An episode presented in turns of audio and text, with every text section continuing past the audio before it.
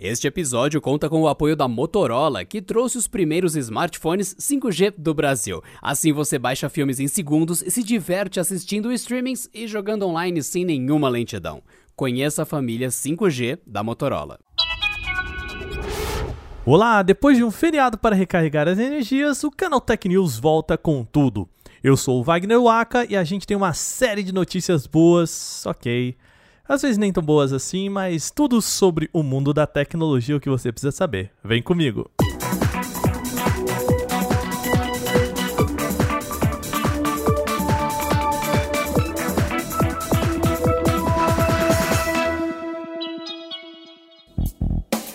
Lembra que na semana passada a gente falou sobre a LG possivelmente fechar o seu braço de celulares? Pois é, agora é real oficial. A LG confirmou hoje que vai encerrar as atividades da sua divisão global de smartphones. E o que isso significa? Bom, significa que ela vai suspender a produção e desenvolvimento de smartphones em todo o mundo. O motivo é bastante claro: a fabricante diz que vem bater na cabeça com resultados negativos há 5 anos no setor. O prejuízo total foi de 4,1 bilhões de dólares desde 2015. Agora a LG vai direcionar esforços para outras áreas, como veículos elétricos, dispositivos conectados, casa inteligente, robótica, inteligência artificial e soluções corporativas. Vale lembrar que a companhia também tem uma fábrica aqui no Brasil e, segundo o comunicado dela enviado aqui ao Canaltech, o que acontece com funcionários e com o espaço por aqui no nosso país ainda não foi divulgado. Mas a LG prometeu que vai ser transparente e aberta nesse processo.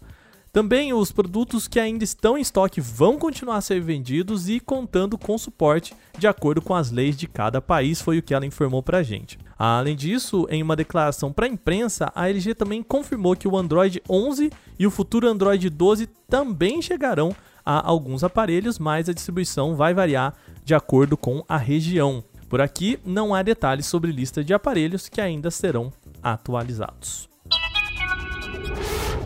Agora a gente traz um alerta importante sobre o Facebook. Dados de 533 milhões de usuários da rede social estão à venda em fóruns públicos. Pois é, vem comigo que o caso é longo. Em janeiro desse ano foi descoberto um esquema de vendas de número de telefone de usuários por um bot de Telegram. Funcionava assim, ó. Você entrava nesse bot do Telegram, você pagava 20 dólares e recebia dados do Facebook atrelados a um determinado número de telefone. Isso, claro, se esses dados tivessem sido expostos.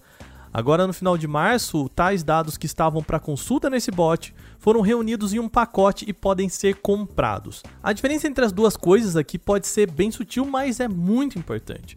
Antes, o bot do Telegram oferecia só uma consulta aos dados vazados e não acesso a todos eles em si. Ou seja, a pessoa pagava 20 dólares e poderia saber se estava incluído no bolo de informações vazadas. Agora a questão é que qualquer pessoa pode baixar esses pacotes de dados segmentados por país a partir de um fórum dedicado ao cybercrime.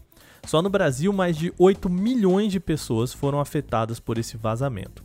O conjunto, com o total de 533 milhões de dados, foi coletado por conta de uma falha de segurança do Facebook que permitia a uma pessoa ter acesso a informações só colocando um número de telefone do perfil. Os dados incluem muita coisa, sabe? Variáveis como nome de usuário, e-mail, localização, profissão e muito mais. Em nota ao Canaltech, o Facebook informou que os dados foram vazados em 2019 e que em agosto daquele mesmo ano já eliminou a brecha, mas as informações já estão por aí. E existe uma forma de você saber se foi impactado. O criador do site Have I Been Pound, que reúne vazamentos, diz que já colocou os dados na sua plataforma para consulta. Essa consulta tá, tem restrições, beleza? Mas é o modo mais seguro de verificar se você foi aí impactado. Quer saber como que você verifica se foi impactado? Vai lá em canaltech.com.br que a gente explica tudo para você. Recadinho para quem é amante dos Pornitex, ou melhor, aqueles testes de desempenho para smartphones. Desde o lançamento do Snapdragon 888, a Qualcomm simplesmente dominou o top 10 de aparelhos mais poderosos, de acordo com a análise do Antutu. Para quem não conhece, o Antutu é basicamente a plataforma de teste de benchmark mais respeitada em termos de smartphones. Todos os 10 smartphones topo de linha contam com o Snapdragon 888.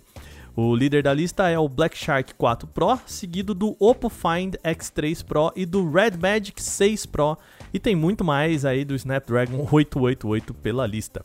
Outra curiosidade é que nesses top 10 de aparelhos mais poderosos, todos eles listados também são de companhias chinesas, mostrando a força aí da região. E os concorrentes do Snapdragon 888 entram onde? Bom, eles estão no mercado de intermediários. Quando a gente olha para lá, a figura é outra. A MediaTek é quem está no top 3 de aparelhos intermediários com o seu chipset Dimensity 820. No topo de aparelhos né, estão o Redmi 10X 5G, o Redmi 10X Pro 5G e o Vivo S7T, que são todos alimentados aí com o chipset da MediaTek. Na lista de intermediários também a gente vê os chipset Kirin 820 e Kirin 985, né, também colocando a Huawei entre os concorrentes aí com os melhores aparelhos intermediários. E se você quer saber a lista completa da análise lá do Antutu, tem no nosso site, corre lá canaltech.com.br. Eu não sei se você está sabendo, mas o preço de placas de vídeo simplesmente explodiu é tão exagerada a questão que os modelos topo de linha da Nvidia, por exemplo, chegam a custar mais de 10 mil reais por aqui. É dinheiro pra caramba. Um dos motivos para isso é a falta de produtos no mercado. A gente vem falando há tempos no podcast que setores que necessitam de chips estão em falta de oferta de peças e, bom, a Nvidia é uma dessas companhias. Agora a oferta pode ficar ainda menor. Isso porque uma empresa chamada Hut 8 Mining Corp investiu 30 milhões de dólares em placas da Nvidia, sabe para quê? para minerar criptomoedas. Utilizando data centers, a companhia trabalha na mineração e no processamento de transações envolvendo criptomoedas e blockchain. As placas adquiridas devem ser entregues pela Nvidia em maio deste ano e, segundo a Hut 8, não se tratam de placas voltadas para jogos, mas para placas só para criptomoedas, né? A Nvidia já anunciou que está trabalhando paralelamente com o mercado de criptomoedas para tentar aí separar os produtos de jogos do produto de mineração e tentar aí não interferir nos preços, né? E por que, que a gente acha que mesmo assim essa falta pode interferir no preço? A questão é que há falta de chips e chips também fazem os aparelhos aí voltados para criptomoedas, ou seja, ao menos por enquanto, a gente acha que ainda pode influenciar na ofertas de produtos para jogos. Lembra de Kurt Cobain, o vocalista do Nirvana? Ele morreu há quase 30 anos, mas a gente pode imaginar aqui como seriam suas músicas hoje em dia se ele tivesse vivo. Pois é, as músicas dele provavelmente seriam algo assim.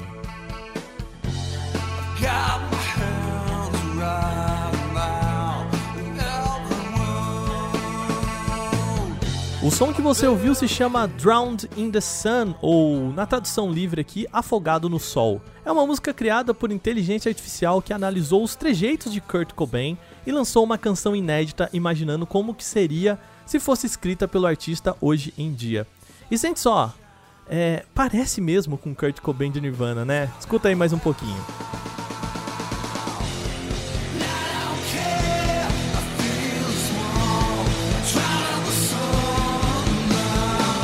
O projeto que envolve essa música se chama The Lost Tapes of 27 Club, ou, em tradução livre, as gravações perdidas do Clube dos 27. Vamos por partes aqui explicar do que se trata. O Clube dos 27 é o nome que se dá a um curioso número de artistas que morreram aos 27 anos por razões diversas, incluindo problemas de saúde mental, como suicídio e abuso de drogas. Aí, o The Lost Tapes of 27 Club reúne quatro músicas recriadas por inteligência artificial como se fossem produções atuais de quatro artistas. São eles Amy Winehouse, se liga aí nessa música. Well, you know, no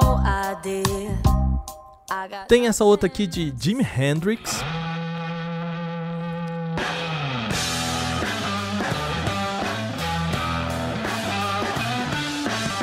E essa última que é de Jim Morrison, também conhecido como o vocalista de The Doors.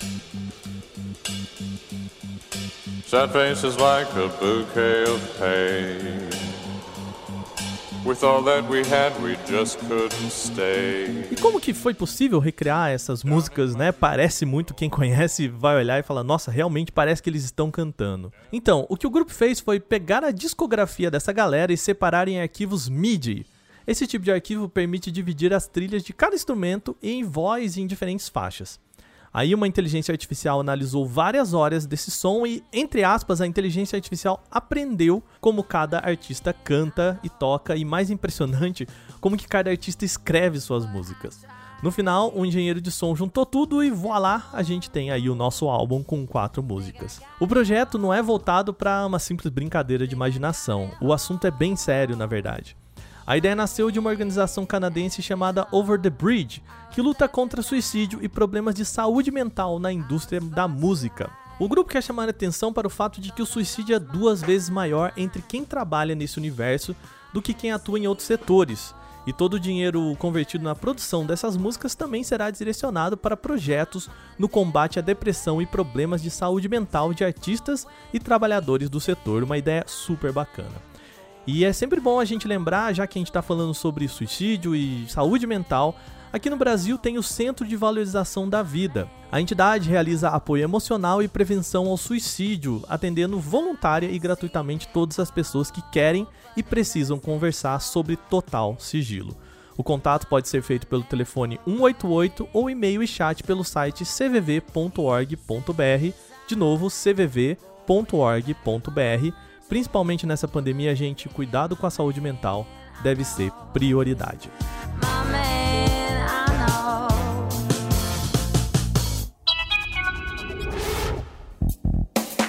E estas foram as notícias de hoje aqui no Canal Tech News com muita música boa nessa edição. Antes de encerrar, só lembrar que tem e-mail novo, então vocês podem falar comigo pelo podcast canaltech com um CH no final canaltech.com.br. Lembrando então, podcast arroba canaltech.com.br, canaltech com CH no final. Tá muito mais fácil, manda o seu recado com comentários, sugestões e o que você quiser falar sobre o nosso programa. Esse episódio foi roteirizado, editado e apresentado por mim, Wagner Waka, com a supervisão de Patrícia Gnipper. Aqui a gente também aproveita para agradecer a organização canadense Over the Bridge, que deu autorização aí para a gente usar as músicas do projeto The Lost Tapes of 27 Club no nosso programa de hoje. A gente fica aqui nesse início de semana. Lembre-se, fique em casa e se cuidem. A gente se vê amanhã. Até lá!